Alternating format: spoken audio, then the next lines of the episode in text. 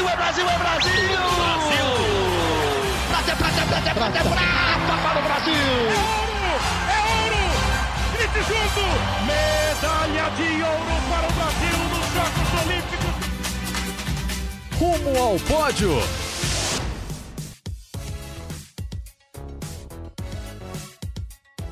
Saudações olímpicas! Este é o Rumo ao Pódio, o podcast de esportes olímpicos do Grupo Globo. Eu sou Marcel Merguizo, novamente comigo aqui em São Paulo esta semana, Guilherme Costa. Tudo bom, Gui? Fala Marcel, fala galera que está ouvindo aí o Rumo ao Pódio, nosso podcast sobre esportes olímpicos. Ano agitadíssimo, ano pré-olímpico é sempre animado. É, já passamos pelo, pelos Jogos Pan-Americanos de Lima, já passamos por alguns mundiais, mas agora a gente entra numa, num mês especial, numa, num período de ouro aí do, dos esportes olímpicos no, no mundo, né, Gui? Isso, exatamente. Nos próximos 40 dias teremos 14 campeonatos mundiais, né? O de basquete, por exemplo, já começou, né? A gente tem acompanhado, mas serão 14 campeonatos mundiais. Para alguns lugares do Brasil, 14, é. em geral 14. 14 campeonatos mundiais aí tem ginástica artística, tem o de skate que vai ser em São Paulo Paulo, né, das duas categorias de, do, do skate. Enfim, são 14 campeonatos mundiais em que eu, eu calculo, eu faço uma projeção que o Brasil vai ganhar 10 medalhas aí. Adoro. Hoje ele começou já com as projeções. Nesses então, vamos, sem suspense, vamos, projeções do Gui. Nesses 14. Quantas medalhas? 10 medalhas nesses 14. Muito ah. influenciado pelo skate e pelo surf, que daqui a pouco a gente vai falar um pouquinho uhum. rapidamente. Mas o surf tem o campeonato mundial, que é uma competição única aos moldes okay. do que vai ser na Olimpíada nessa semana, agora que está rolando. E claro, o circuito mundial de surf é mais importante que o campeonato mundial. O Medina quer ganhar o circuito mundial, mas está rolando o campeonato mundial com o Medina, com o Ítalo, com americanos, aos moldes da Olimpíada, porque vai ser lá no Japão. Esse, esse é o tal do ISA Games que todo mundo tá... ISA, que é a, é a federação eu, que cuida eu do. Eu gosto do. É a FIFA do surf. Isso. É, como se as pessoas. Todo mundo tem a obrigação de saber quem é a FIFA. Então e, é a FIFA do surf. É e é uma competição. entidade mundial que cuida do surf. É, é o ISA ou a ISA? A ISA. Acho que é a ISA. É. A Fica mais. Associação. A associação. A associação. Aí fica então, mais brasileiro. A ISA. a ISA. E é interessante. Nossa simpática ISA vai ser no Japão. Tá, tá rolando já essa semana. Todo mundo se reúne lá como se fosse um mundial da categoria, nos mesmos moldes da Olimpíada. É isso. Isso, isso exatamente. É um... Tem limite de atletas por país. O limite é três na Olimpíada, são dois, mas já tem um limite, não tem uhum. oito brasileiros que nem tem no circuito mundial. Então, assim, é um campeonato que tem já um pouco da cara da Olimpíada e é obrigatório. Quem quiser se classificar para a Olimpíada tem que participar desse campeonato. Pergunta do um milhão. É. Se o Gabriel Medina ganhar a ISA Games, ele é tricampeão mundial ou ele continua sendo Não, ele, ele continua sendo bicampeão mundial. Vamos Boa. supor que esse ISA Games sendo bem... Quem gosta de Fórmula Indy, o ISA Games é tipo as 500 milhas de Indianápolis. Boa. É talvez a corrida mais importante do ano, a, a, é, mas não é o título mundial. O título okay. mundial talvez valha mais. Talvez não, com certeza valha mais para qualquer atleta. Mas estaremos de olho nesse que é um dos 14 mundiais. Porque vale a pena entender como vai funcionar na Olimpíada também. Então, Talvez Isso. seja. Bom, é, é, o, é, o evento teste para entender como vai funcionar a Olimpíada, logo você consegue ter um panorama de como, como as disputas serão em Tóquio ano que vem. Isso, exatamente. E o Brasil promete aí, na projeção, tem duas medalhas, podendo ser duas no masculino, ou uma no masculino, uma no feminino, porque o feminino tá muito bem lá com a Tati e com a Silvana. E quando a gente fala em mundiais aqui no Brasil de skate, são dois mundiais diferentes, nas duas categorias olímpicas ali do skate, o parque nessa primeira semana e na semana que vem em São Paulo tem o de street. Então, é, são, são, são modalidades, são, é um esporte que o Brasil vai com muita chance para a Olimpíada, o skate provavelmente vai trazer algumas medalhas para o Brasil, e esses são os mundiais também da categoria consegue Isso, explicar são? São como... os campeonatos mundiais. A gente tem um circuito mundial em que os brasileiros têm ganho bastante provas, alguns lideram, estão no top 5 do, do ranking mundial. E esse é o campeonato mundial. É o campeonato mais importante do ano para quase todos os, os skatistas. É aquele mundial que já é um parâmetro para a Olimpíada. Ah, vai ser aqui em São Paulo. É, tem até uma categoria do, do skate, que é o street feminino, que o Brasil tem três atletas. Pode até rolar um pódio triplo. Que chama três. como? Eu gosto do nome que você Tripladinha. Dá. Tripladinha. Porque, não é assim, é dobradinha, é, é tripladinha. É difícil falar isso. As três têm muita chance de medalha. Vai ter umas cinco ou seis brigando por medalha. Dentro desse grupo de seis atletas brigando por medalha no street feminino, tem três brasileiras. Então, pode rolar assim uma tripladinha ou pelo menos uma dobradinha ali, prata e bronze, ouro e bronze, ouro e prata, enfim. Para não falar só sem dar os nomes, Pamela Rosa, é, Letícia, Letícia Buffoni e a Raíssa. E Raíssa Leal, Leal que é a, a fadinha a, do skate. A fadinha. A fadinha, a então, famosa então, fadinha do skate. Então, 11 anos ainda? Acho que ela ainda tá com 11, Desde viu? que eu conheço a Letícia, A a Letícia, Raíssa. desculpa, a Raíssa, ela tem, tem 11 anos. Eu acho que ela tem 11 anos ainda. Deve chegar com 11 anos na Olimpíada no ano que vem. É isso. Então, olho em São Paulo, o Campeonato Mundial de Skate, tem o Campeonato Mundial de Surf, vai ter o Campeonato Mundial de Ginástica, tem o Mundial de Atletismo, o Mundial de Levantamento de Peso, o Mundial de Luta, enfim. 14 campeonatos mundiais em 40 dias. A quarentena aí do esporte Quarentena, olímpico. bom, bom, bom. Ó, Mundial de Boxe, Mundial de Canoagem Slalom, Luta Olímpica, Levantamento de Peso, Ginástica Rítmica, Mundial Classe RSX do, da vela, que é aquele tradicional do Bimba, que Isso. hoje em dia é de Patrícia Freitas, é, é quem nos representa bem. É, mundial de Ciclismo de Estrada, enfim, tem para todos os gostos. E o Mundial, que tá rolando ainda, não tá rolando mais pro Brasil, é o de basquete, super tradicional, lá na China. Então a gente já aciona a nossa ponte aérea Brasil-Ásia, né? Porque a gente nos últimos, nas últimas semanas fez bate-voltas para o Japão com o Mundial de Judô e continua lá na China com Thierry Gozer. Manda aí, Thierry, como tá esse Mundial, esse, esse final de Mundial de basquete? Conta pra gente. Fala aí, Guilherme Marcel, tudo bem? É, infelizmente não deu para o Brasil, né? A seleção de basquete masculina foi derrotada pela forte seleção dos Estados Unidos aqui na, na última partida da segunda fase em Shenzhen. O Brasil chegou a fazer 30 minutos equilibrados com os Estados Unidos, né? Num jogo bem complicado, um jogo físico. A defesa americana funciona muito bem, dá muito trabalho.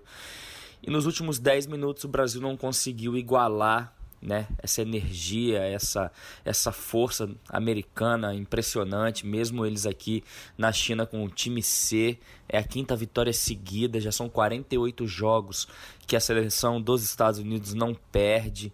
Então, assim, é, o Brasil acabou se despedindo da Copa do Mundo, mas se a gente for levar em conta é, o que esperava-se do Brasil antes do começo da Copa do Mundo, é, eu acho que não foi uma campanha de todo ruim, né? O Brasil conseguiu se classificar com o primeiro lugar né, do grupo F, vencendo Nova Zelândia, vencendo a Grécia do Giannis Antetokounmpo, né, o MVP da NBA, ganhou também de Montenegro e chegou na segunda fase com totais chances de alcançar as quartas de final.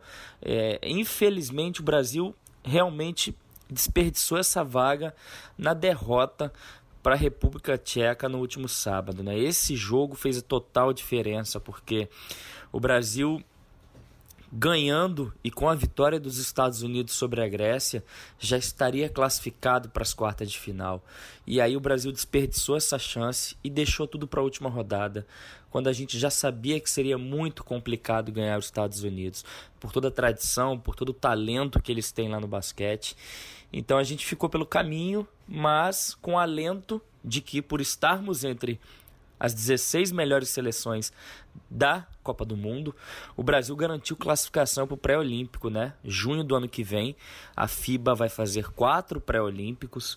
Ainda não temos sedes, mas é bem provável que o Brasil se candidate a receber isso. Serão 24 seleções, né? Divididas em quatro torneios com seis times em cada um. E o Brasil precisa ser campeão de um desses pré-olímpicos para conseguir a vaga para Tóquio. É difícil, a gente sabe que, que é uma tarefa bem complicada e seria muito ruim para o basquete brasileiro ficar de fora da próxima Olimpíada em Tóquio. Né? Você leva em conta que o Brasil se classificou para a Olimpíada de Londres e o Brasil esteve na Olimpíada do Rio por ser país sede, então seria a terceira Olimpíada seguida, seria bem complicado. E assim, Marcel e Guilherme, eu queria lembrar também que esse mundial marcou provavelmente um fim, né, de um ciclo no mundial para jogadores como Anderson Varejão, como Alex, como Leandrinho, Marcelinho Huertas, Marquinhos, caras que estão acima dos 35 anos, né? O Alex tem 39 e que, né, daqui três anos e meio, um pouco mais, quatro anos, é, dificilmente estarão no próximo mundial. Então a gente fica com é, essa sensação de que esse grupo, esses jogadores que eu citei aqui, que são caras talentosos, todo mundo sabe o potencial de cada um. É um grupo que poderia ter conseguido mais pelo Brasil. É um grupo que acabou dentro de quadra é, é, não colocando todo esse talento deles em forma de conquistas. É, o Brasil acabou não conquistando nenhuma medalha em Mundial, nenhuma medalha em Olimpíada. É, o Brasil também ficou fora da Olimpíada de, de Pequim com, com essa geração. Então, é, é uma turma que ainda vai ter essa, esse pré-olímpico no ano que vem para tentar se despedir da seleção brasileira com mais uma Olimpíada, mas a gente sabe que não vai ser fácil. O, o que eu acho que tem que ficar agora é o trabalho pensando em médio e longo prazo para uma nova geração que está chegando, essa nova geração que tem o Iago, que tem o Didi, que tem o, Cristiano Felício, que não fez uma boa Copa do Mundo, mas é um cara que tem 26, 27 anos, que ainda pode dar muito pelo Brasil. Tem o Benite. E tem também os caras, né, que não vieram para a Copa do Mundo, mas a gente sabe que podem se desenvolver e que podem, nas próximas convocações, ser importantes, como Léo Mendel, como o Lucas Bebê, que se recupera de lesão, como o Lucas Dias, do Franca, é, o próprio Raulzinho, que lesionado, não veio para essa Copa do Mundo. Então, eu acredito que o Brasil trabalhando bem junto com a Confederação Brasileira de Basquete, é, mantendo para mim o, o Alexander Petrovic, o croata, que eu acho que fez um grande trabalho na Copa do Mundo, apesar dele ter sido excluído do jogo contra os Estados Unidos ainda no segundo quarto com duas faltas técnicas. Eu acho que a manutenção do trabalho dele é muito importante, pensando no próximo ciclo e pensando é, é, na uniformidade em uniformizar o trabalho de uma comissão técnica desde as categorias de base para que o Brasil passe a jogar um basquete igual em todas as idades, né? E para quando o cara chegar no profissional, ele tá pronto para desenvolver no mais alto nível um, um, formato de se jogar que seja realmente é, uniforme com a seleção brasileira. Então, assim, eu acho que o cenário não é de terra arrasada pela eliminação do Brasil na segunda fase mas ao mesmo tempo a gente precisa olhar para o futuro, precisa preparar essas novas gerações, porque nesta Copa do Mundo, nossos caras acima de 35 anos ainda foram cestinhas da seleção brasileira. E isso é muita coisa. Então, é, é, essa próxima geração ela precisa chegar com gap menor e pronta para que no próximo Mundial, ou quem sabe no próximo ciclo olímpico, já pensando em Paris, já pensando em Los Angeles, o Brasil tenha a capacidade de buscar coisas maiores novamente. Lembrando que a nossa última medalha em mundiais foi em 1978, há 41 anos, ou seja, tem muito tempo que o Brasil não sobe o pódio e a gente precisa voltar a brigar lá em cima. É isso, Marcel e Guilherme, bom programa aí para vocês. A gente volta pro Brasil agora, já de olho, torcendo muito para que no pré-olímpico o Brasil consiga essa vaga para Tóquio. Um abraço, galera. Valeu, Thierry. Brigadão. É, a gente continuando nos esportes coletivos, vem do basquete, vamos falar um pouquinho de vôlei, vamos falar um pouquinho de vôlei de praia. Vôlei de praia é coletivo ou é individual, Gui? é uma dúvida, em dupla, assim. Mas é, eu acho que não entra na, na linha dos coletivos, digamos assim, mas vale a, vale a observação, vale o pensamento. Bom, Aí pode ser coletivo, sim. Fica a dúvida, como eu sempre digo, acha a gente nas redes sociais aí, manda pro globesport.com Vôlei de praia é equipe, é, que é dupla, é óbvio, né? É, é, é, é esporte. esporte. coletivo ou esporte individual? Grande polêmica da semana. É, é uma polêmica. Nossa, uma polêmica. que polêmica. É, mas vamos, a gente não vai precisar viajar muito, a gente vai para o Rio de Janeiro falar com as queridas Winnie Fernandes e Carol Oliveira, as meninas do vôlei, na praia e na quadra. Digam aí, como está o Brasil nesta semana? Acabaram os campeonatos, tem campeonato vindo. Conta pra gente aí, Carol e Winnie. Oi meninos, aqui no Rio eu e a Carol, eu, Winnie Fernandes e a Carol Oliveira, estamos um pouco apreensivas com a nossa estreia no podcast. a gente vai trazer muita informação de vôlei, de quadra e de praia. Eu vou falar antes do vôlei de praia porque teve é, uma praticamente definição é muito ruim, né? Praticamente definição, mas é assim mesmo. Porque hoje nós temos é, duas duplas no feminino e duas duplas no masculino. É pré-classificadas para a Tóquio 2020. Por quê? É, a corrida olímpica do vôlei de praia vai até dia 28 de fevereiro do ano que vem. Só que a gente não tem mais campeonatos nesse calendário, mas podem entrar outros campeonatos. Deixa eu ver se eu estou sendo clara. É, como acontece a corrida olímpica do vôlei de praia? São 10 campeonatos válidos pelo circuito mundial, que pode ser etapa 4 e 5 estrelas, e também a Copa do Mundo. Então, hoje no calendário do vôlei de praia, até o dia 28 de fevereiro, a gente só tem uma etapa ainda por acontecer, que é a etapa do México. E, é, mesmo que as duplas que hoje não estão classificadas sejam campeãs na etapa do México e as equipes que estão classificadas percam, é, mesmo assim não alcança, alcançariam é, a pontuação das duplas que já estão classificadas. É meio confuso, né? Não, Você é entendeu, muito Carol? confuso. Tô tentando, tô te acompanhando. Então, mas sendo prática, hoje a gente tem é, os campeões olímpicos na Rio 2016 em duplas separadas. É, Alisson e Álvaro Filho classificados e Bruno e Evandro classificados. Seriam essas as duas duplas que vão para Tóquio. E no feminino, Agatha e Duda e Ana Patrícia e Rebeca, que são a grande novidade aí. Ninguém ouvia Não, tão falar muito pra caramba, né? Exato, jogando muito, ninguém ouvia falar muito delas até a corrida olímpica. E no feminino, especialmente, era uma disputa muito dura, porque das cinco duplas que disputavam as duas vagas, Ana Patrícia e Rebeca era a única dupla que não tinha sequer uma atleta que já foi à Olimpíada. Depois a gente tem Thalita e Tayana, Thalita já teve em Olimpíada, Maria Elisa e Carol. Maria Elisa também já participou em Olimpíada e, e a Bárbara, né, Seixas, que foi prata na Rio 2016 com a Agatha que agora é parceira da Fernanda Berti. Então, é, hoje são essas duas duplas no feminino e mais as duas duplas no, no masculino. Mas pra gente bater o martelo e falar, gente, estamos em Tóquio.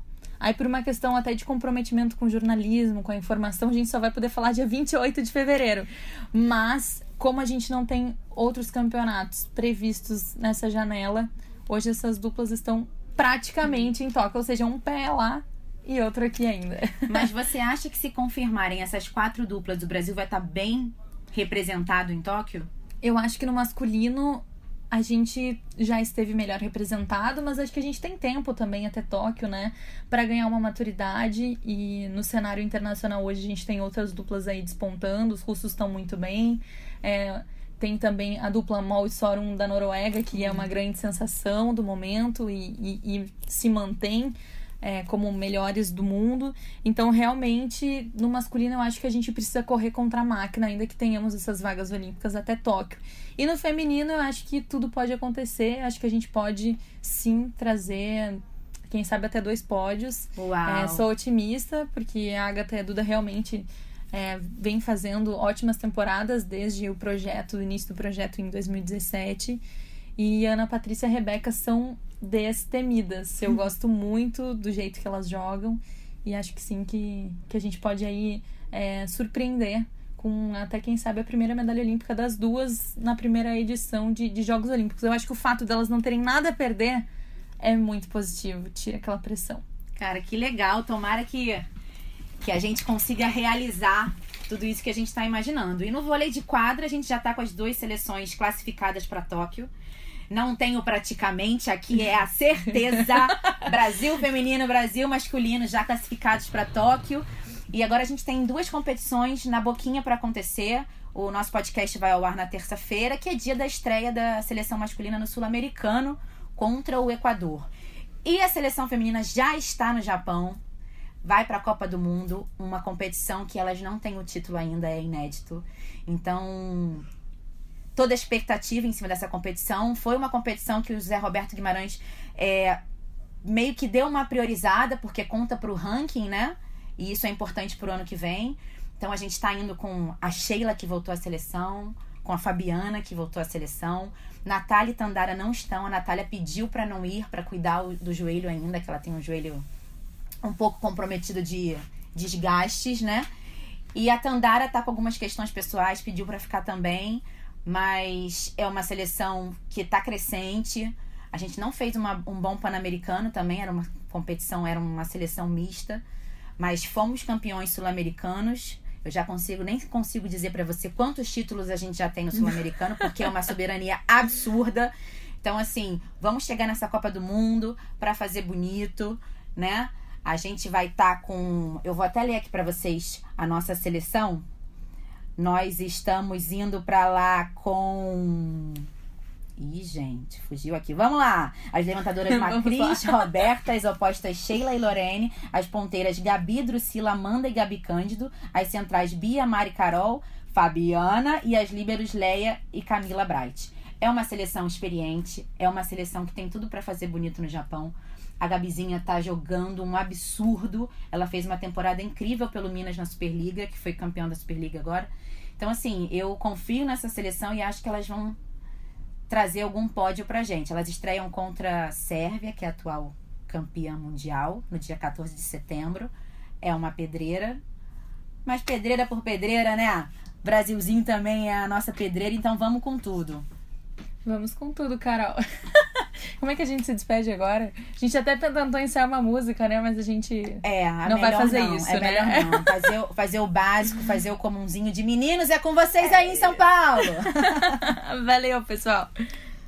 Valeu, meninas. Beijão, beijão. Bom, estamos encaminhando o final, mas o final vai ser um pouquinho alongado aqui hoje, porque eu acho que tem um termômetro olímpico que a gente pode falar de várias coisas, né, Gui? Tá, assim, vem muita coisa nessa quarentena olímpica que Aham. você bem batizou, é, mas aconteceu bastante. co- Aconteceram muitos mundiais, aconteceu muita coisa nesse final de semana. Me diz aí o que, que você destaca e já, já encaminha para o nosso termômetro olímpico. Então, a- o que eu acho mais legal desse fim de semana foi a Ana Sátila da canoagem slalom. A canoagem slalom é aquela canoagem, tem a canoagem de Isaquias, que é a velocidade, o cara vai lá só rema em águas calmas tal e ganha a prova, e a canoagem slalom que é na descida, corredeira tal, quem descer o tempo mais, é, mais rápido, é, superando os obstáculos que tem, né, que são chamados de portas, ganha. Isso, o Brasil tem uma atleta muito boa, que é a Ana Sátila. Ela foi ouro nos Jogos Pan-Americanos, duas medalhas de ouro até recentemente. Ela disputou nesse fim de semana a última etapa da Copa do Mundo. É, são cinco etapas da Copa do Mundo. Essa valeu o dobro, né? Valeu o dobro da pontuação. E o Campeonato Mundial, a competição mais importante, vai ser daqui a duas semanas. Mas ela vai chegar embalada, porque ela ficou com a medalha de prata nessa é, super final aí da Copa do Mundo nesse fim de semana. Medalha de prata na prova de é, caiaque individual, o K1, que não é tanto a praia dela, ela é melhor no C1, que é- no C1, que é a canoa.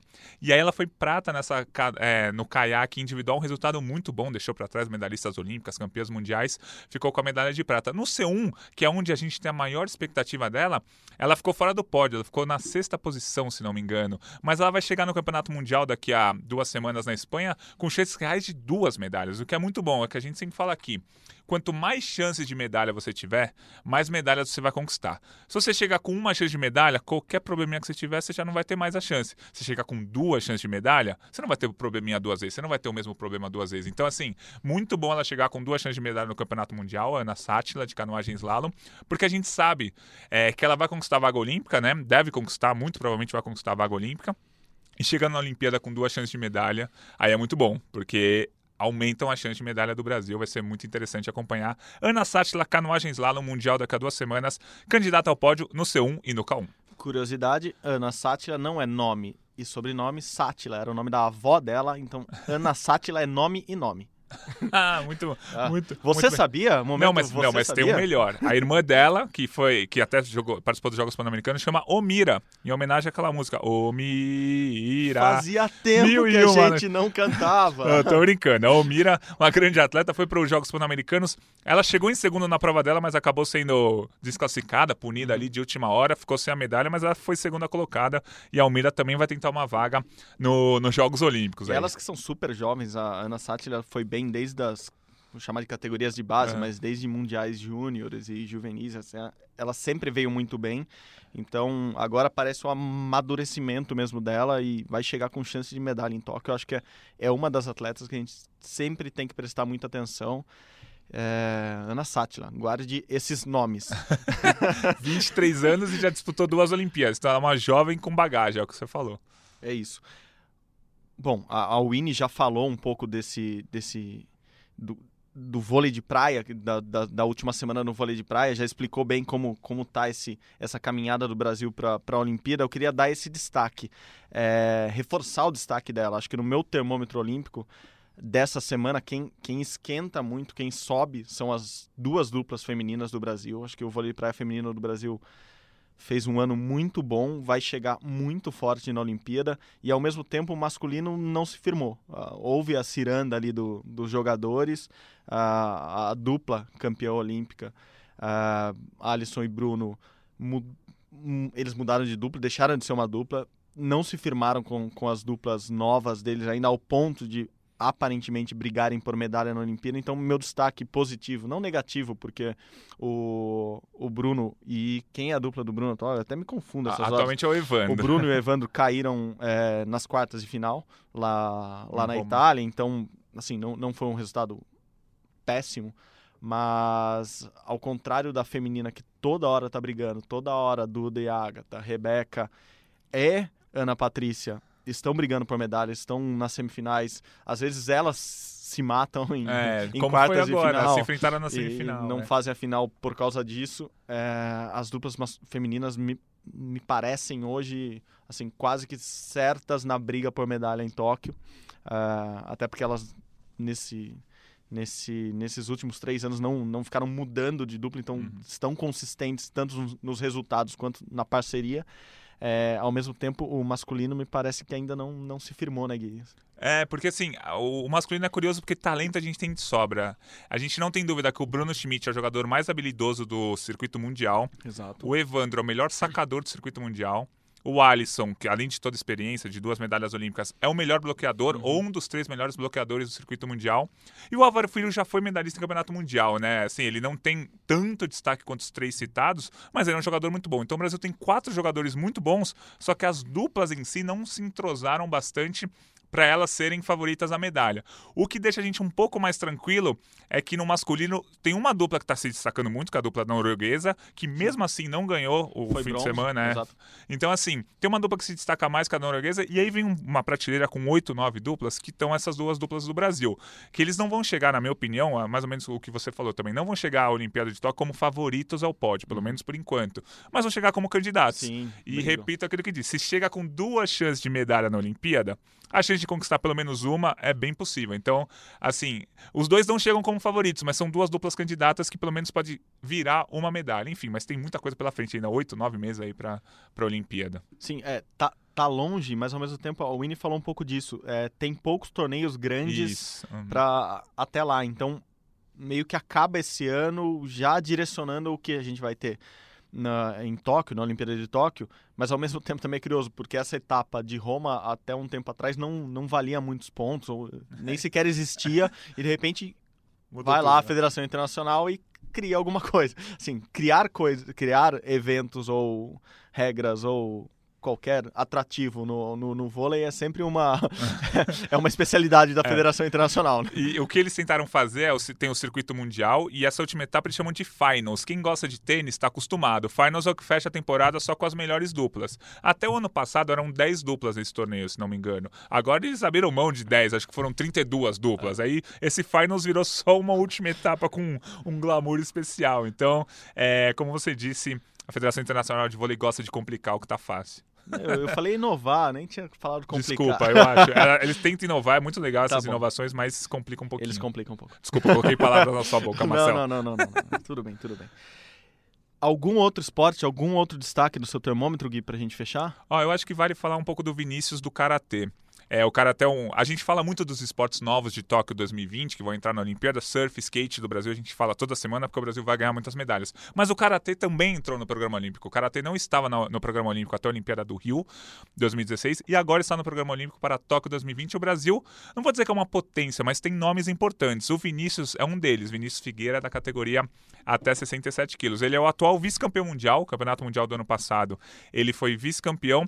O início desse ano dele, né, o primeiro semestre, não foi tão bom, ele caiu um pouco no ranking. E nesse fim de semana agora ele voltou a conquistar um bom resultado. Ele foi bronze na etapa da Premier, né, do Circuito Mundial do Japão, que foi até um evento teste para a Olimpíada é, de Tóquio. Ele foi bronze numa competição que estavam todos os melhores atletas do mundo. Além disso, dar uma confiança para ele, fez ele subir um pouco no ranking.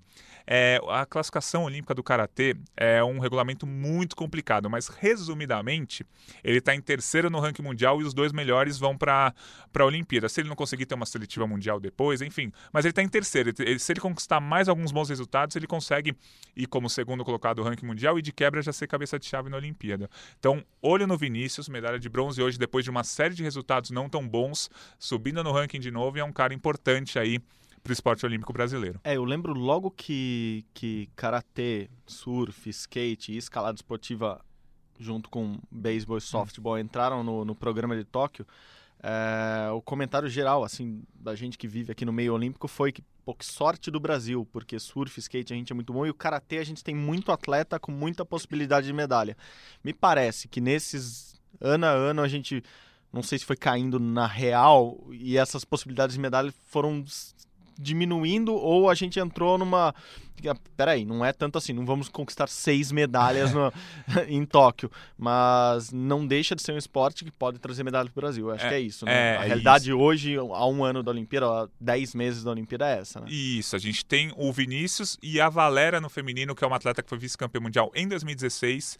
Não foi tão bem nos últimos anos, mas é, foi sétimo nessa etapa agora no fim de semana, foi campeã dos Jogos Pan-Americanos. Então acho que o Vinícius e a Valera aí são os dois principais atletas do Brasil. O Karatê tem uma pecu- peculiaridade que é muito mais difícil, é muito difícil você se classificar para a Olimpíada. São só 10 atletas em cada categoria. Uma dessas 10 vagas já é do Japão, que é o país sede.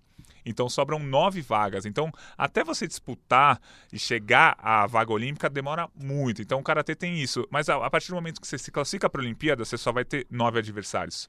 Ganhar uma, duas, no máximo três lutas, você já garantiu uma medalha. Então, quem estiver na Olimpíada no karatê vai ter chance de medalha. O problema é chegar até a Olimpíada. É, isso acontece em muitos esportes, né? Que o mundial, normalmente, circuito mundial é muito mais difícil, porque tem muito mais gente.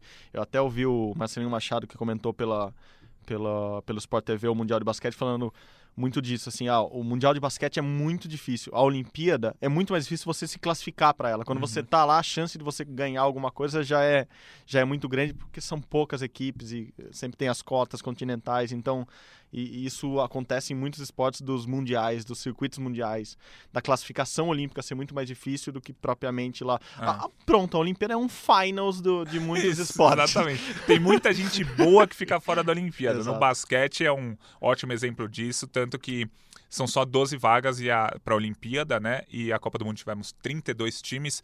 Uhum. 32 times com um timaço como a Turquia ficando fora dos 16 melhores. Então, assim, é, o basquete é um negócio, é um esporte muito equilibrado atualmente, que só vai ter 12 vagas na Olimpíada e tem as cotas continentais. Uma vaga já é do Irã, que não, tá, não faz parte Uhum. da elite mundial, outra da Nigéria. É, o Japão, país sede, já está classificado, enfim. Vai ser, o funil é muito grande para você se classificar para a Olimpíada em alguns E acho esportes. que por isso é tão legal a gente ter esse papo semanal aqui falando da- das classificações e quem tá indo bem, quem não tá, porque é aquela um- quase um ditado nosso assim que a Olimpíada não, não são aqueles 15 dias, mas são quatro anos. Isso. Porque quando chega lá, a- a felicidade de quem se classificou é tão grande, porque é difícil mesmo chegar. Porque ali é, o- é é quase que a final, assim, é quase que a decisão. É o Uhum. cara que chegou na, na decisão do US Open e tá feliz porque fez a, a final para todo mundo. Acho que a Olimpíada é um pouco disso, assim, e a gente entende por que, que esse passo a passo, por que, que a caminhada é tão importante até lá e por que eles. Quem se classifica fica tão feliz ou realizado de se classificar para a Olimpíada. Enfim, Uhum. temos ainda 10 meses, que não sei quantas semanas são em 10 meses, mas a gente É uma pode calcular. gestação praticamente, um Caraca, pouquinho mais que uma gestação. Não, não, é, acho que não vou ficar falando de gestação aqui, dois homens que tentando falar disso, mas a gravidez acho que são essas 40 semanas, Ah boa, Isso. e que são quase 10 meses, não são nove. A gente Isso, fala em nove exatamente. meses, mas a Por gente isso, está por isso que elas falam em semanas, né? Se eu tô Exato. grávida de 8 semanas. 40, 40 exatamente. semanas até a Olimpíada, vamos fazer esse cálculo. Semana que vem a gente chega Isso, com essa informação com- precisa. Exatamente. Pra não ficar falando mais besteira aqui.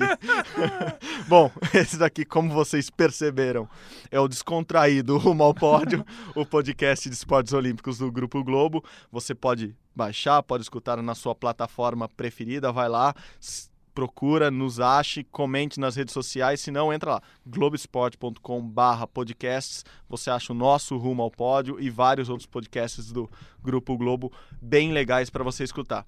É isso, muito obrigado, obrigado Gui, Valeu, um semana. grande abraço a todos. até semana que vem. Valeu, abraço, saudações olímpicas. Tchau, tchau. É medalha, é Brasil, é Brasil, é Brasil! Brasil! Prata, prata, prata, prata, prata para o Brasil! Junto! Medalha de ouro para o Brasil nos Jogos Olímpicos! Rumo ao pódio.